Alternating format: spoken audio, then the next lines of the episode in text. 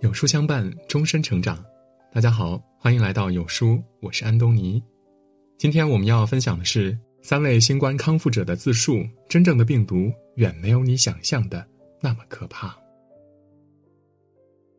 转眼间，我们已经与新冠病毒抗争了三年之久。这段时间呢，从二十条到新十条，各地针对疫情防控做了相关的调整。我们正在逐步告别亮码、核酸、风控生活，走向一个新的抗疫时期。十二月六号，国家疾控中心副主任冯子健在清华大学做讲座时说：“更长时间看，每个人至少都会经历一次感染，这是我们必须要面对的这样的现实。”如今的奥密克戎早已不是曾经的谈之色变、人人自危的新冠初代毒株了。我们对病毒的认知呢，也在逐渐发生着变化。感染新冠到底是什么样的体验呢？我们应该以怎样的心态更好的面对呢？今天有书君将会以新冠康复者的视角，讲述他们从确诊到康复的过程，供大家参考。一，孕初期六天康复出院，没怎么使用药物。我刚刚怀孕不久，几天前呢，我老公因为确诊被转运到医院接受治疗了。虽然我还没有确诊，却已经开始出现相关的症状了。感染病毒的第一天呢，症状不是很明显，只是身体呢有一些微微的发热。没过多久呢，所有症状就开始集中爆发了，体温也一直上升。咳嗽导致声音呢比较沙哑，鼻音也很重，出现了轻微的头痛。疼痛感充斥着我的每一个关节，头脑昏沉，眼睛都很难睁开。后来呢，我就开始出现呕吐症状了，就连喝一点水，胃里呢也会翻江倒海。更严重的是，嗓子的疼痛感呢让我无法忍受，每次的下咽都非常困难。不过这些症状呢没有持续很久，在三天之后就开始逐渐恢复正常了。最让我担心的是小腹微疼，这让我更急切的想要询问医生。确保宝宝的安全。产科大夫跟我通电话了，初步诊断呢，孩子没问题，让我始终悬着的那颗心逐渐的踏实下来。经过多方的帮助呢，我被转运到定点医院接受治疗了。确诊的第五天吧，核酸结果呢由阳转阴了。第六天我就结束治疗，康复出院了。大家都说老人、孕妇还有小孩是重点人群，这让孕初期的我呢差点崩溃了。但是在这五天的治疗过程中，因为我怀孕在身嘛，除了正常的健康监测之外呢，没怎么使用药物，基本都是靠自身的免疫治愈的。二，一家五口全部中招，后续症状有，但逐步在缓解。我们家五口人老幼病孕全占了，我的父亲和母亲呢年纪尚高，并且伴有三高等基础病。我老婆已经怀孕五个多月了，我的女儿只有一岁半，家里唯一的身体状况不错的就是体重二百二十斤、年轻力壮的我。最初呢，我的抗原检测出现了两道杠，直到晚上呢，我们一家人都相继开始出现感染的症状了。最让我崩溃的是，我一岁半的女儿开始高烧，在三十八度五到三十九度之间。虽然我们一直在尝试用各种物理方式搭配药物给我女儿降温，但是她还是一直高烧不退。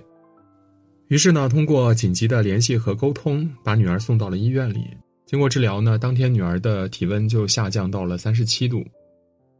我担心老婆和她肚子里的二宝。公共卫生中心的住院部医生告诉我，如果孕妇是好的，那么宝宝就是好的。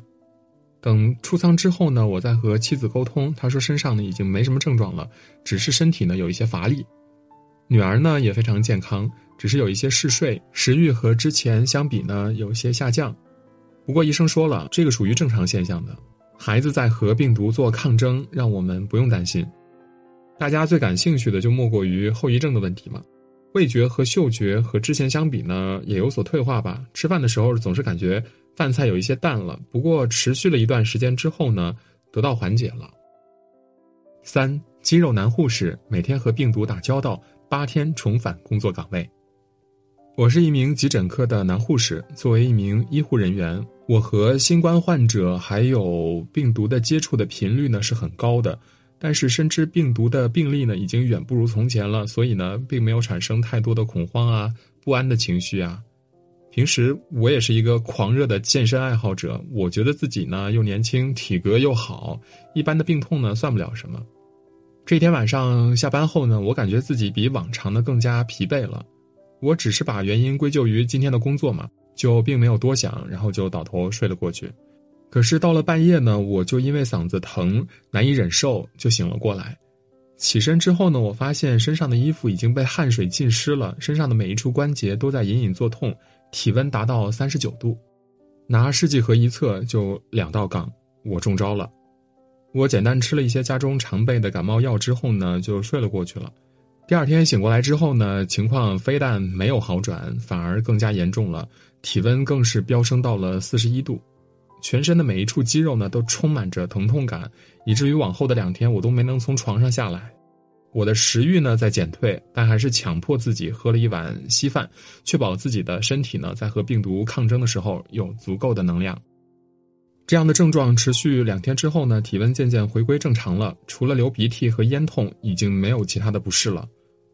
核酸转阴呢是在第八天的上午，下午我就返回了工作岗位了。现在的病毒呢早就没有了当时的毒力了，不要因为自己感染了新冠而悲观，学会调节自己的心情吧，照顾好自己。吃好喝好以及充分的休息，就如同感冒一样，很快呢就会得到痊愈了。看完上面亲历者的自述，相信大家呢也发现了，我们对于病毒的认知呢是动态变化的。前两天，广州呼吸健康研究院重症医学科主任李义敏在接受央视采访时表示。目前呢，奥密克戎流行株造成的重症病例呢并不多，九成以上病例都表现为无症状的感染或者轻症。广州收治了十六万多例的感染者，没有死亡病例，重症病例仅四例。换言之，奥密克戎的致病力明显减弱，非常接近季节性的流感，可防可控也可治。那么，如果不小心感染，我们的第一选择是去医院还是居家隔离呢？浙江大学医学院附属第一医院感染病科主任盛吉芳教授给出了以下的建议：一、无症状感染者呢，可以居家隔离或者健康监测。居家期间呢，做好自我监测，测体温、测抗原，做好家庭成员的隔离，包括卫生间的消毒处理。家里呢，可以配备一些消毒药剂，做好通风等等。好好休息，饮食清淡，多吃蔬菜水果，少吃肉类的、煎炸和生冷的食物。劳逸结合，适当的锻炼。二、症状严重者需要及时就医。如果出现体温持续不降、持续高热或咳嗽加重、呼吸困难、精神状态不佳等症状，需要及时到附近的医院就诊，遵医嘱进行检查和治疗。总的来说呢，去或不去因人而异，主要看个人的感受。张文宏团队呢直言，百分之九十九点五的人可能不需要去医院。社区卫生服务中心的家庭医生、医院发热门诊的医生，通过电话、网络或者是当面问诊就能解决了。钟南山院士呢也强调了，感染奥密克戎呢不可怕，百分之九十九的感染者可在七到十天内完全恢复。因此，察觉到自己头疼脑热时，不必过分的担心。当前阶段呢，把有限的医疗资源留给更需要的人才是最重要的。这两天每刷新一次热搜，都能清晰的感觉到，现在真的和三年前不一样了。无论是前段时间制定的二十条优化措施，还是这两天出台的新十条，某种程度上呢，都是国家在给我们打了一针强心剂。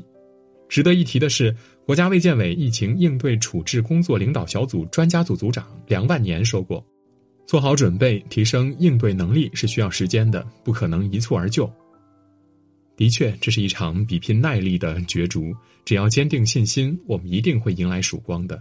但无论如何，我们都必须看清一个现实：不管病毒如何减弱，哪怕只是大号流感，能不被感染就不被感染才是最重要的。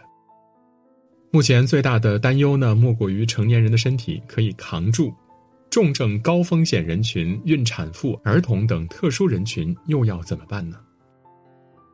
十二月六号，《人民日报》发布了不同人群健康防护指南。孕产妇戴口罩、常通风、勤洗手、留好产检所在的助产机构的电话。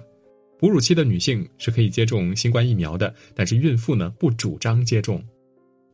儿童冬季正值呼吸道疾病高发季节，可适量储备儿童服用的常用药。家长需要密切观察孩子的情况，一旦发现问题，及时就医。老年人，老年人基础疾病比较多，接种疫苗呢，能够有效降低重症和死亡的风险。重症高风险人群如果没有接种的禁忌或者其他不可抗力的因素，最有效的保护呢，就是接种疫苗。如果不小心感染了，出现了发热、咽干、咽痛、咳嗽、咳痰等等症状的话呢，我们又该准备哪些药物呢？使用的时候呢，请务必按照药品说明书使用，或者咨询医生使用。如今，每个人都是自己健康的第一责任人。做好防护是对自己、对家人、对社会的最大负责。一转眼呢，距离二零二三年的脚步呢，已经越来越近了。这场没有硝烟的战争，每个人都在战斗，我们是见证者，也是亲历者。三年疫情里，从开始的谈阳色变到现在的科学防范，病毒在不断的变化，我们也在更新着认知。不必害怕，不必恐慌，从自己做起，戴口罩、勤洗手、打疫苗。聚微光，汇聚星海，凝重力，静待春暖。荆棘终将越过，花会沿路盛开。点亮再看，愿人间皆安，你我无恙。